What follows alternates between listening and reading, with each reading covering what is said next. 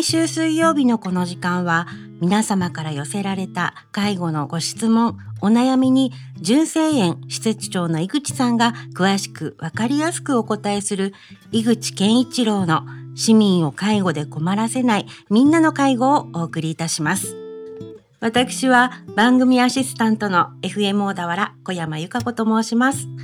井口さん、今週もよろしくお願いいたします。はい、よろしくお願いします。えー、こんにちは、えー、どうも井口健一郎です。今日は一人で、えー、配信したいと思います。どうぞよろしくお願いいたします。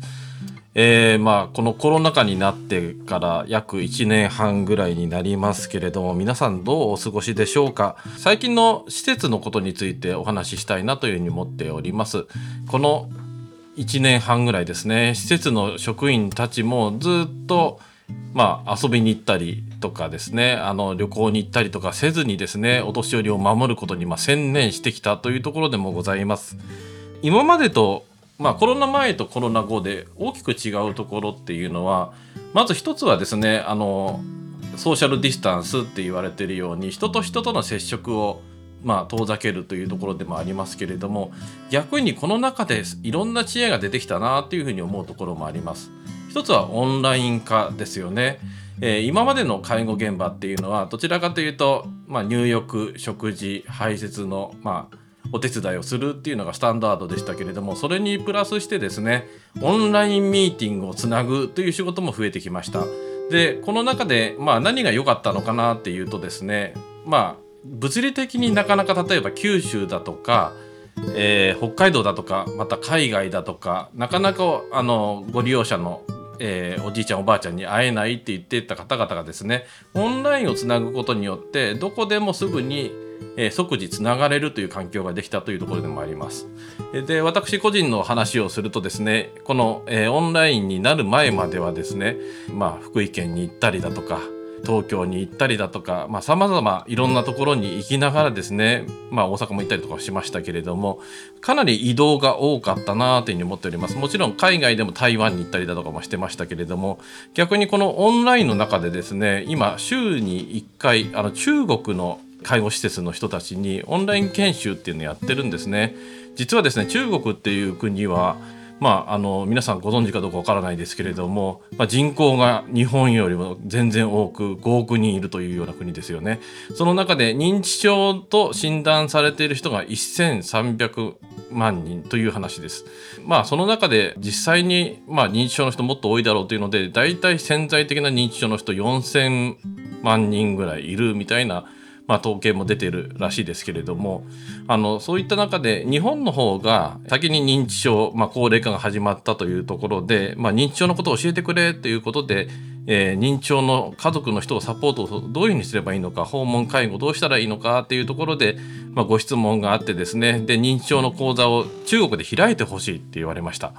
まあ、なかなか中国って毎週行くって難しいですよね。そういった中でオンラインでつないで中国の人たちとま交流をするということもでき始めてきたかなと思います。逆にこれがもしもコロナじゃなかった場合僕は毎週中国であの配信するっていうのはまずなかったかなというにも思いますしこのラジオ番組に関してでもですねあの実はリスナーの方々世界各国から聞かれているという状況でもあります。イギリスから聞いてる人もいればえー、アメリカから聞いてる人インドネシアから聞いてる人フィリピンから聞いてる人さまざまな国から聞いていただいてるということもコロナ禍の中で生まれた新たな可能性かなというふうにも思ってます。ちなみにですねあのこの4月から純正園でも新しい職員さんが増えました。大学専門学校を卒業した職員さんもいればですねあの今までインドネシアネパールという国から来ていた若者たちもおりましたけれどもさらにベトナムという国から、え、来た若者も増えました。でこれもですねあの一つはコロナ禍で、まあ、自分の国に帰れないと。で今までは工場で働いていたけれども介護にも興味があるなというところで介護職として働いてみようということで、まあ、国の新たな仕組みである特定技能というところの仕組みを使ってですね2名今純正であの働き始めております。であとはですねこのコロナ禍が長引くことによってなかなか皆さんストレスも溜まってると思います特にですねまあ周りの人たちもそうですしまあご自身もそうだと思うんですけれどもいろんな恐怖感であったりだとか不安もあると思います。えー、例えばですねあのまあ、小田原の市内でも、まあ、クラスターが、まあ、飲食店で起きたっていうところですけれども実際にそのお店で起きてなくても、まあ、その話が広まってしまったなどという悲しい話も聞いたりとかはしてます。まあ、うちの父親からいきなりあの夜中にですね LINE が入って何かなと思ったら「お前の施設でクラスター起きただろう」とか言われてね「いやいやそんなの起きてないよ」っていう話をしたら「いや小田原のえー、社会福祉施設っていうかロマンのとこかと思ったみたいなことを言われてですね今どあのまあ、うちの父親カナダにいますけれどもネットの情報でいろんなものが見れているだけれどもまあ不安なところに目を向けるとどんどんみんな不安になってしまうというところもあるかなとも思います。えー、私自身もですねあの小田原で一緒に働く仲間として飲食店であったりだとかいろんな業種があの頑張ってることも知っております感染対策をしっかり取りながらですねみんなで一緒に、えー、この苦難を乗り越えていきたいなとも思っております。あともう一つはですね、あの先日あのカーシェアの人たちに会いました。実は小田原で今新たなカーシェアが生まれているということで、電気自動車のカーシェアでやってるんですね。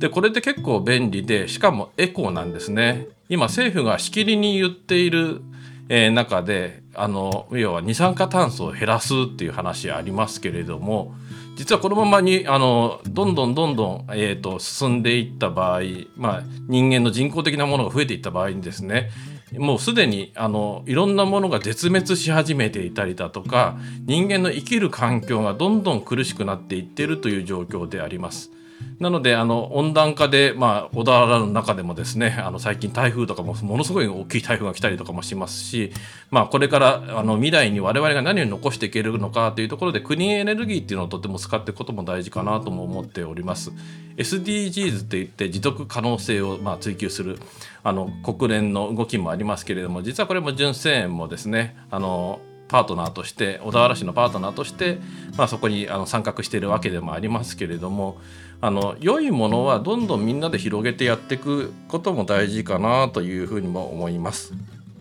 では最後にあの純正の施設長として皆さんにあのメッセージを送りたいと思います。まあ、世の中、えー、このコロナウイルスの中で大変な思いをされている方たくさんいると思います。そしてまたあの高齢者の感染であったりだとか心配なされている方もたくさんいるというふうにも思います。だけれども私たちはあのできることを一歩一歩しながらですねあのしっかり純正も感染対策をしながら日々のお年寄りの生活を守っていきたいというふうに思います、えー、本日もありがとうございました。井口健一郎の市民を介護で困らせないみんなの介護では介護に関するご質問ご相談をお待ちしております。メールは fmo.fm-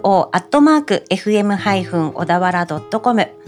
ファックスは0465-35の4230までお送りください。この番組は社会福祉法人小田原福祉会の提供でお送りいたしました。特別養護老人ホーム純正園からのお知らせです。日本の65歳以上の高齢者は3600万人、女性の4人に1人が70歳以上の時代です。そして家族の介護を隠している人はおよそ1300万人いると言われています。特別養護老人ホーム純正園では個別に介護の無料相談会を行っています。特別養護老人ホームへのご入居を考えている方在宅介護の苦しさ誰にも言えない悩みを抱えている方在宅介護で仕事とプライベートの両立に悩んでいる方純正園ではどのような相談でもお受けいたします。介護の専門家があなたの気持ちに寄り添いながら介護が必要なご家族と暮らす生活設計を一緒に考えます。もちろんプライバシー対策は万全です。市民を介護で困らせない。純正園相談室までお気軽にご連絡ください。電話は0465-346001メールは info@ 純正園 .jp です。